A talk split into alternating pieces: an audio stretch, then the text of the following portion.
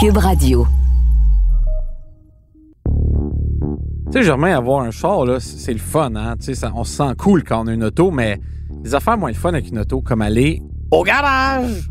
Parce que, tu sais, ça peut briser une auto, surtout quand on est jeune, on a moins les moyens. Fait que souvent, on a des voitures usagées. Puis une voiture usagée, là, c'est comme un être humain. Ça a des bobos qui sortent avec le temps, puis il faut les faire réparer. Sauf qu'il n'y a pas d'assurance santé universelle pour les autos au Québec. Il a pas de carte soleil pour l'automobile? Non, il y a seulement la carte Mastercard parce qu'il faut aller payer pour la faire réparer.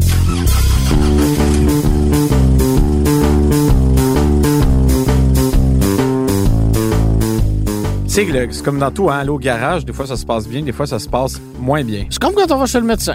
Et ça m'amène justement à dire, bon, toi tu dois avoir des bonnes histoires de fois que ça m'a été au garage? Bien franchement, j'ai toujours été bien servi au garage, mais il m'est arrivé quelques petites histoires euh, croustillantes et toi aussi. Pourquoi on parle pas de ça aujourd'hui? Ben, on fait ça. On part! On part.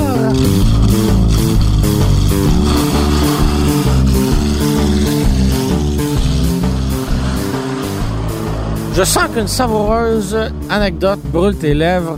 Je te laisse commencer.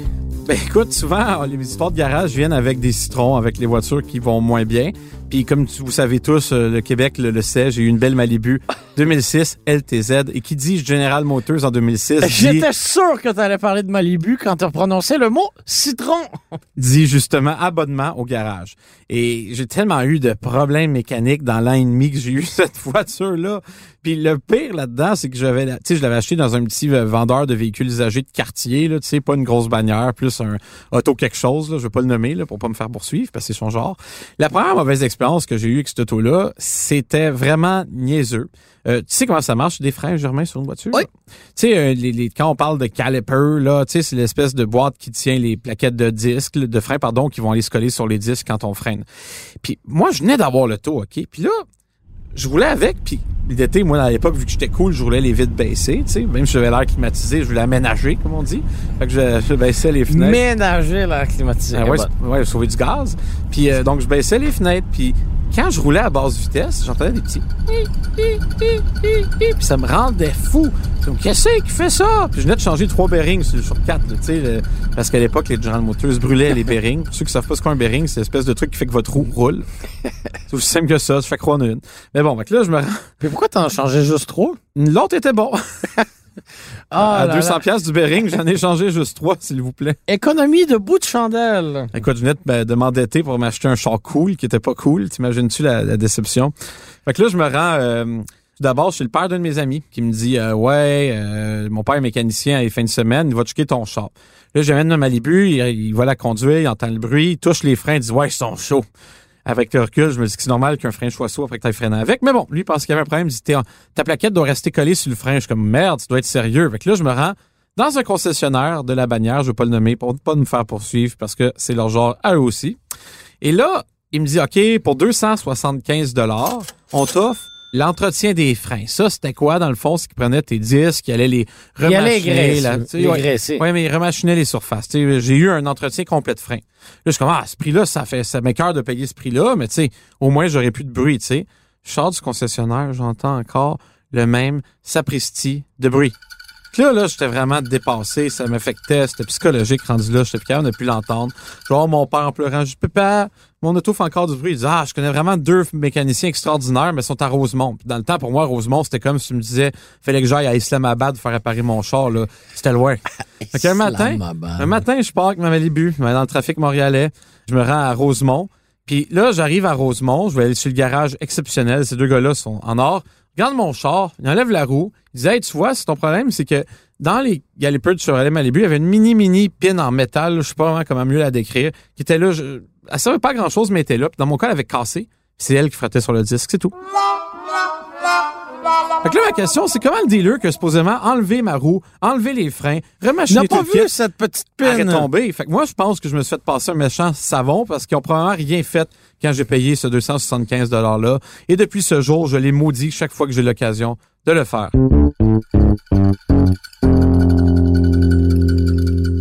Dans mon cas, j'ai eu une mauvaise expérience avec un concessionnaire aussi. Et je n'étais même pas client. Donc, euh, c'est assez particulier comme situation.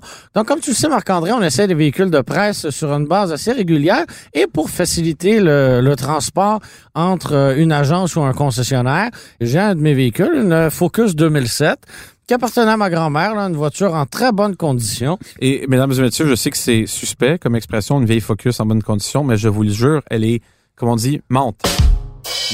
Mint. Mint. Le jeu de mots du jour.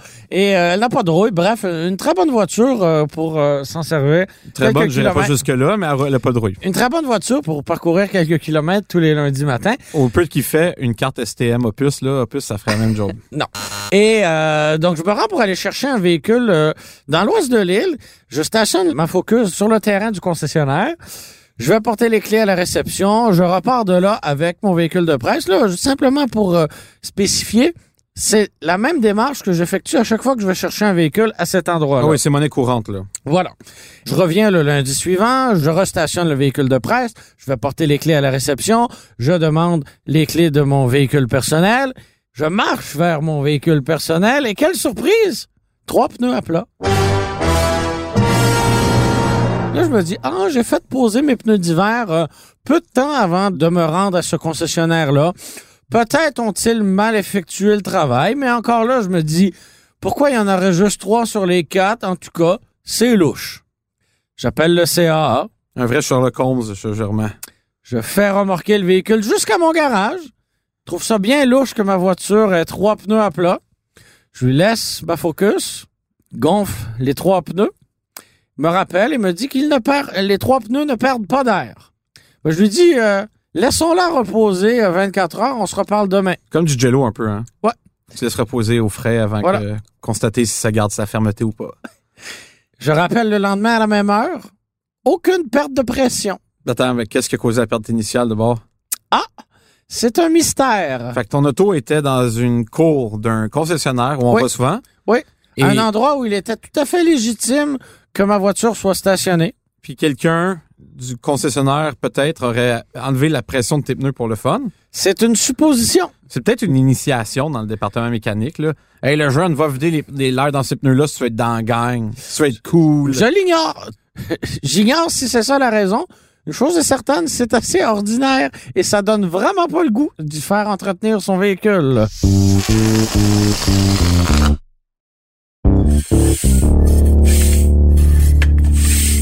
Il y a une belle époque où j'étais messager dans une petite compagnie de douane dans le centre-ville de Montréal. Puis ma job, dans le fond, c'était d'aller chercher des papiers puis les amener euh, d'un courtier à un autre ou d'un transitaire à un autre. Ça, c'était très ennuyeux. Mais j'étais également le bouche-trou de la compagnie parce que mon père était dans le conseil exécutif de la compagnie. Fait que je connaissais bien tout le monde. Fait que souvent qu'il y avait des choses à faire, il me disait, Marc-André va le faire. Genre, va porter mes rapports d'impôts sur mon comptable. Ça, ça allait jusque-là. Wow! Ouais, ok. C'était vraiment une belle job. Hey, mes chemises sont prêtes chez le nettoyeur, tu iras-tu? Ah, j'étais littéralement, exactement, j'étais un assistant personnel rendu là, à la limite. Puis moi, c'était moi qui avais la tâche. chercher mes enfants à garderie? C'était, écoute, j'ai déjà été chercher des parqueteries en bois pour le président de la compagnie. Ça arrive sud, il a fallu que je l'amène à son chalet dans le nord. Qu'est-ce Fait que qu'un président fait. de compagnie fait acheter de la parqueterie? Voyons! Écoute, il voulait un bois euh, exotique d'Italie, là, du cerisier de quelque chose, puis il y avait juste ça là, que, que ça, Ok. je te dise.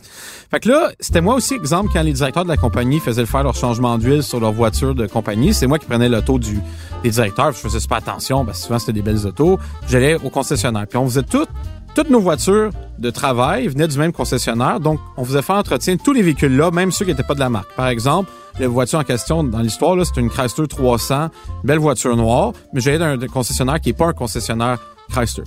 Puis ceux qui sont pas familiers avec Montréal le savent peut-être pas, mais il y a beaucoup de concessionnaires dans le centre-ville. Le monde ne le savent juste pas.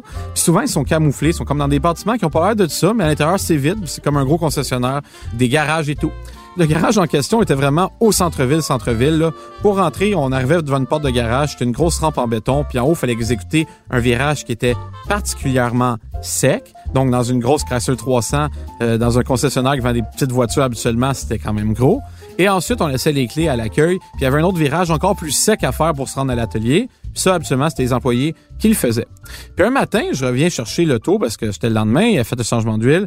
Je dis, ouais, monsieur Gauthier, il y a un problème. Je dis, donc, qu'est-ce qui se passe? L'auto est coincé. De quoi l'auto est coincé? là, il m'amène dans le virage super sec en dedans. Je sais pas comment le gars a fait son compte, mais c'était comme vraiment coincé. il pouvait Il pouvait pas plus avancer, ni reculer. puis il pouvait pas vraiment tourner. Je sais pas comment il a fait ça. Il a fallu, écoute, qu'on a fasse venir un gars. On a réussi à lever l'auto avec des genres de crics à la main. On a mis des plateformes roulantes en dessous des pneus. Puis on l'a poussé tranquillement pour réussir à comme rien accrocher. Wow. Parce que moi, je stressais. Je, hey, c'est c'est l'auto du, du directeur. euh, il n'est même pas, il était vice-président aux opérations, le gars, là, tu sais. Il voulait Ah pas ouais? maganer son char, là. Puis là, on- je- finalement, on s'en est sorti indemne, mais c'était, c'était drôle que le, les, gars Est-ce- du dealer avaient fait ça, là. Est-ce que vous lui avez raconté à ce directeur-là? Ah non, écoute, on se serait fait égorger euh, vif là. Écoute, des fois on prenait, c'est quand on avait plus de voiture, on prenait, on avait les clés, on prenait sa voiture pour faire certaines commissions, on avait le droit en guillemets. Puis une fois on avait oublié des sacs de courrier dans sa, sur sa banquette arrière, puis le lendemain on a mangé un char de, de, de fumier là. Il était vraiment pas content. Fait que tu sais, c'est, c'est ça qui est drôle, c'est que cette histoire-là, c'est que c'est quelqu'un du concessionnaire qui a fait la gaffe là. C'est comme quoi que personne n'est à l'abri euh, d'une erreur humaine. Puis c'est ça qui est plate quand c'est des, des autos là. Je me rappelle aussi une fois, ça, c'est pas une, euh, une histoire qui me concerne directement, mais c'est moi qui l'ai causé. Dans le fond, euh, été allé chez un... À l'époque, j'avais ma belle Corolla 2007, qui était une voiture complètement indestructible. Je la faisais tout le temps entretenir au concessionnaire parce que, tu sais, les Toyota, c'est ça qui est spécial. Quand avant, si tu as toutes les factures d'entretien du concessionnaire, tu vas chercher 500 pièces de plus. Les gens qui achètent les Toyota aiment ça, savoir que le taux est entretenu chez Toyota. Puis, justement, ma Corolla, je vais faire un changement d'huile. Tu sais, c'est quelque chose de ben, ben, ben ordinaire. Puis là, c'est une drôle de circonstance qui s'est passée, mais en gros, je rentre au concessionnaire, je donne mon auto, j'attends à l'intérieur. Puis c'était un, vraiment un petit concessionnaire où j'allais, OK? Tu sais, genre le monde qui attendait pour une nouvelle voiture, qui attendait pour un essai routier, qui attendait... Et se partageaient les trois en même chaise. ah ouais, puis tu sais, c'était pas du beau café expresso, c'est une petite machine cheap qui coûtait une pièce le café, puis t'avais des, des vieilles barres tu de payais chocolat. toi-même ton café. Ah oui, puis c'est des vieilles barres de chocolat de marque que je reconnais pas qui étaient là. là. Tu sais, comme. euh, c'est comme les maudites boîtes, tu sais, jaune, a une photo vraiment en lettres, là. Ça ressemble à une cerise, là. Ah, des cherry blossoms. Ouais, c'est ça, mais tu sais, Ça a l'air d'un cancer des poumons, là. Ouais, exact. Je peux voir qu'ils ont pas fait leur marketing ce modèle. En tout cas, c'est le genre d'affaires qu'ils vendaient là-dedans. Là, tu sais. Puis c'était pas des chips Lays, c'est comme des chips, euh, tu sais, les marques bizarres avec l'amérindien dessus. Tu sais, c'était vraiment comme toutes des, des trucs comme, tu sais, c'est comme on dirait une dealer d'imitation. des, des bouteilles d'eau Kirkland.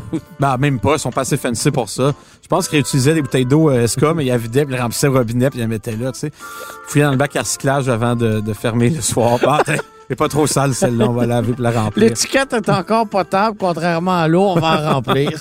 Mais bon, fait que là, tu sais, je parlais qu'un gars disait, Hey, j'ai tellement hâte d'avoir euh, mon nouveau Toyota Highlander. C'était quoi? C'était en quelle année? C'était en 2010 peut-être, tu sais. Il était vraiment content, il capotait, puis il était en train de cirer le taux, euh, pas de la cirer, mais de la préparer, là. Ça serait qu'elle soit belle pour la livraison. Là, il park la, la, la Highlander juste devant les portes de garage euh, d'entretien parce que c'est la seule place qu'il y avait. Puis là, après ça, il commence à reculer ma Corolla. Puis ils ont rentré dans le Highlander flambant neuf avec ma Corolla 2007. Et ironiquement, je n'ai eu à peu près aucun dommage. Alors que lui, le pare-choc était... Non, c'était pas. Non, justement, je suis rentré sur ses portes de côté. C'est moi qui conduisais là, mais le gars qui a reculé ma voiture a rentré mon bumper arrière, complètement sur le côté du véhicule. Moi, j'avais honnêtement, j'ai pas vu aucun dommage, mais lui, il avait deux bonnes pocs, des graphings puis tout. Le toit était neuf. C'était l'employé de Toyota qui a sorti la voiture, mais quand même, c'est là le gars capotait, il a vu sa voiture se faire démolir en en direct, puis il avait amené une belle bouteille de vin pour le concessionnaire pour les remercier du bon service. Il a dit, je pense que je vais en boire chez nous. Pour oublier il s'attendait à avoir son bois Highlander 9, il est reparti en Sienna de courtoisie. hey, le, Germain, le réalisateur nous demande, là, je pense que c'est une question pour toi, parce que toi, t'es es un, un enfant prodige, là, comme, on dit. Bon, bon, bon, bon. bon. Je veux savoir comment on sait, c'est dans quel meilleur garage qu'il faut aller. Autrement dit, comment on départit les bons des mauvais garages? Souvent, les gens vont avoir l'impression que payer plus va leur en donner plus et que d'aller dans un concessionnaire, justement pour faire faire là, un entretien d'usage comme un changement d'huile ou entretenir les freins ou euh, changer les pneus, mais ils vont avoir un meilleur service. C'est pas nécessairement le cas. Et en ce qui me concerne, ben, j'ai trouvé une réponse très personnelle à ta question. C'est-à-dire que j'ai un ami qui travaille dans un garage dans le jour et le soir de la maison, il aide certains amis, certains membres de sa famille avec leur véhicule. Donc, c'est à lui que je confie l'entretien de mes véhicules.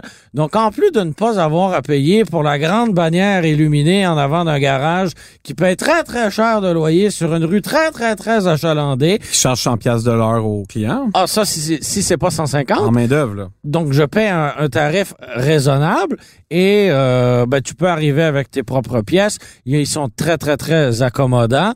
Et j'ai une très grande confiance en ces gens-là. Et c'est ça le secret, que vous alliez chez un concessionnaire ou un garage indépendant ou que ce soit votre beau-frère ou votre cousin qui fasse l'entretien de votre voiture.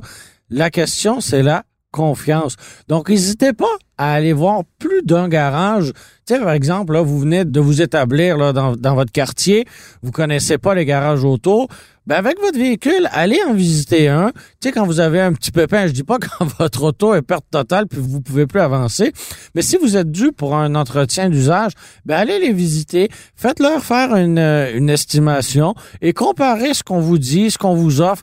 Et veux, veux pas, si vous n'avez pas confiance, ben perdez pas de temps non plus là-dedans. Si on essaye de vous vendre des trucs qui vous paraissent totalement inutiles ou futiles, eh bien, oubliez ça. Une autre chose qui peut être intéressante, c'est que oubliez pas non plus que le CA Québec va euh, recommander certains garages. C'est la même chose avec l'APA, l'Association pour la protection des automobilistes, vont être en mesure de vous recommander des garages en fonction de votre localisation. Et tu sais, j'ai déjà vu des grosses bannières oublier de mettre de l'huile dans un moteur après un changement d'huile, tu sais. Parce On que est parce qu'on va dans un, un grand commerce qu'on est assuré d'une qualité. Puis j'ajouterais à ça, c'est une super bonne réponse, Germain. Ayez pas peur d'aller aussi sur Facebook. Souvent, euh, on oui, voit de les, lire les commentaires Exact, des gens. même sur Google, là, ça souvent c'est c'est garant de tout. Les, les gens qui ont une bonne expérience, ils- ça arrive qu'ils vont aller prendre le temps de l'écrire, tu sais. Et à l'inverse, quand t'es fâché, ben, tu vas Oui. aller l'écrire. Encore Donc, plus, si, un oui. commen- si un garage X n'a que de mauvais commentaires, C'est mauvais signe pour eux. Ben, c'est mauvais signe. Alors que s'il a peu de commentaires, ben, c'est-à-dire que les gens sont globalement euh, pas trop mal servis Non. finalement. Puis tu sais, les petits garages indépendants qui appartiennent à des propriétaires, leur nom, c'est la seule chose qu'ils ont. Ils n'ont Exactement. pas de marketing de marque, ils ont rien, c'est leur nom. Fait que c'est eux, souvent eux aussi vont, vont s'investir beaucoup Et dans si leur vous êtes entreprise. dans un, un- un petit village, par exemple, des garages, il n'y en a pas 50 et euh, ben, des, des- des clients, il n'y en a pas des millions. Non plus. Donc, votre business, ils en ont besoin. Là. Votre véhicule, ils en ont besoin. Alors, euh, comme tu dis, leur nom, ben, c'est tout ce qu'ils ont. Puis au pire, vous voulez pas gagner votre auto, ne la prenez tout simplement Non, franchement. C'était Marc-André Gauthier et moi-même, Germain Goyer à l'animation. C'était Philippe Séguin à la réalisation, au montage et à la musique. C'était une production Cube Radio. Radio.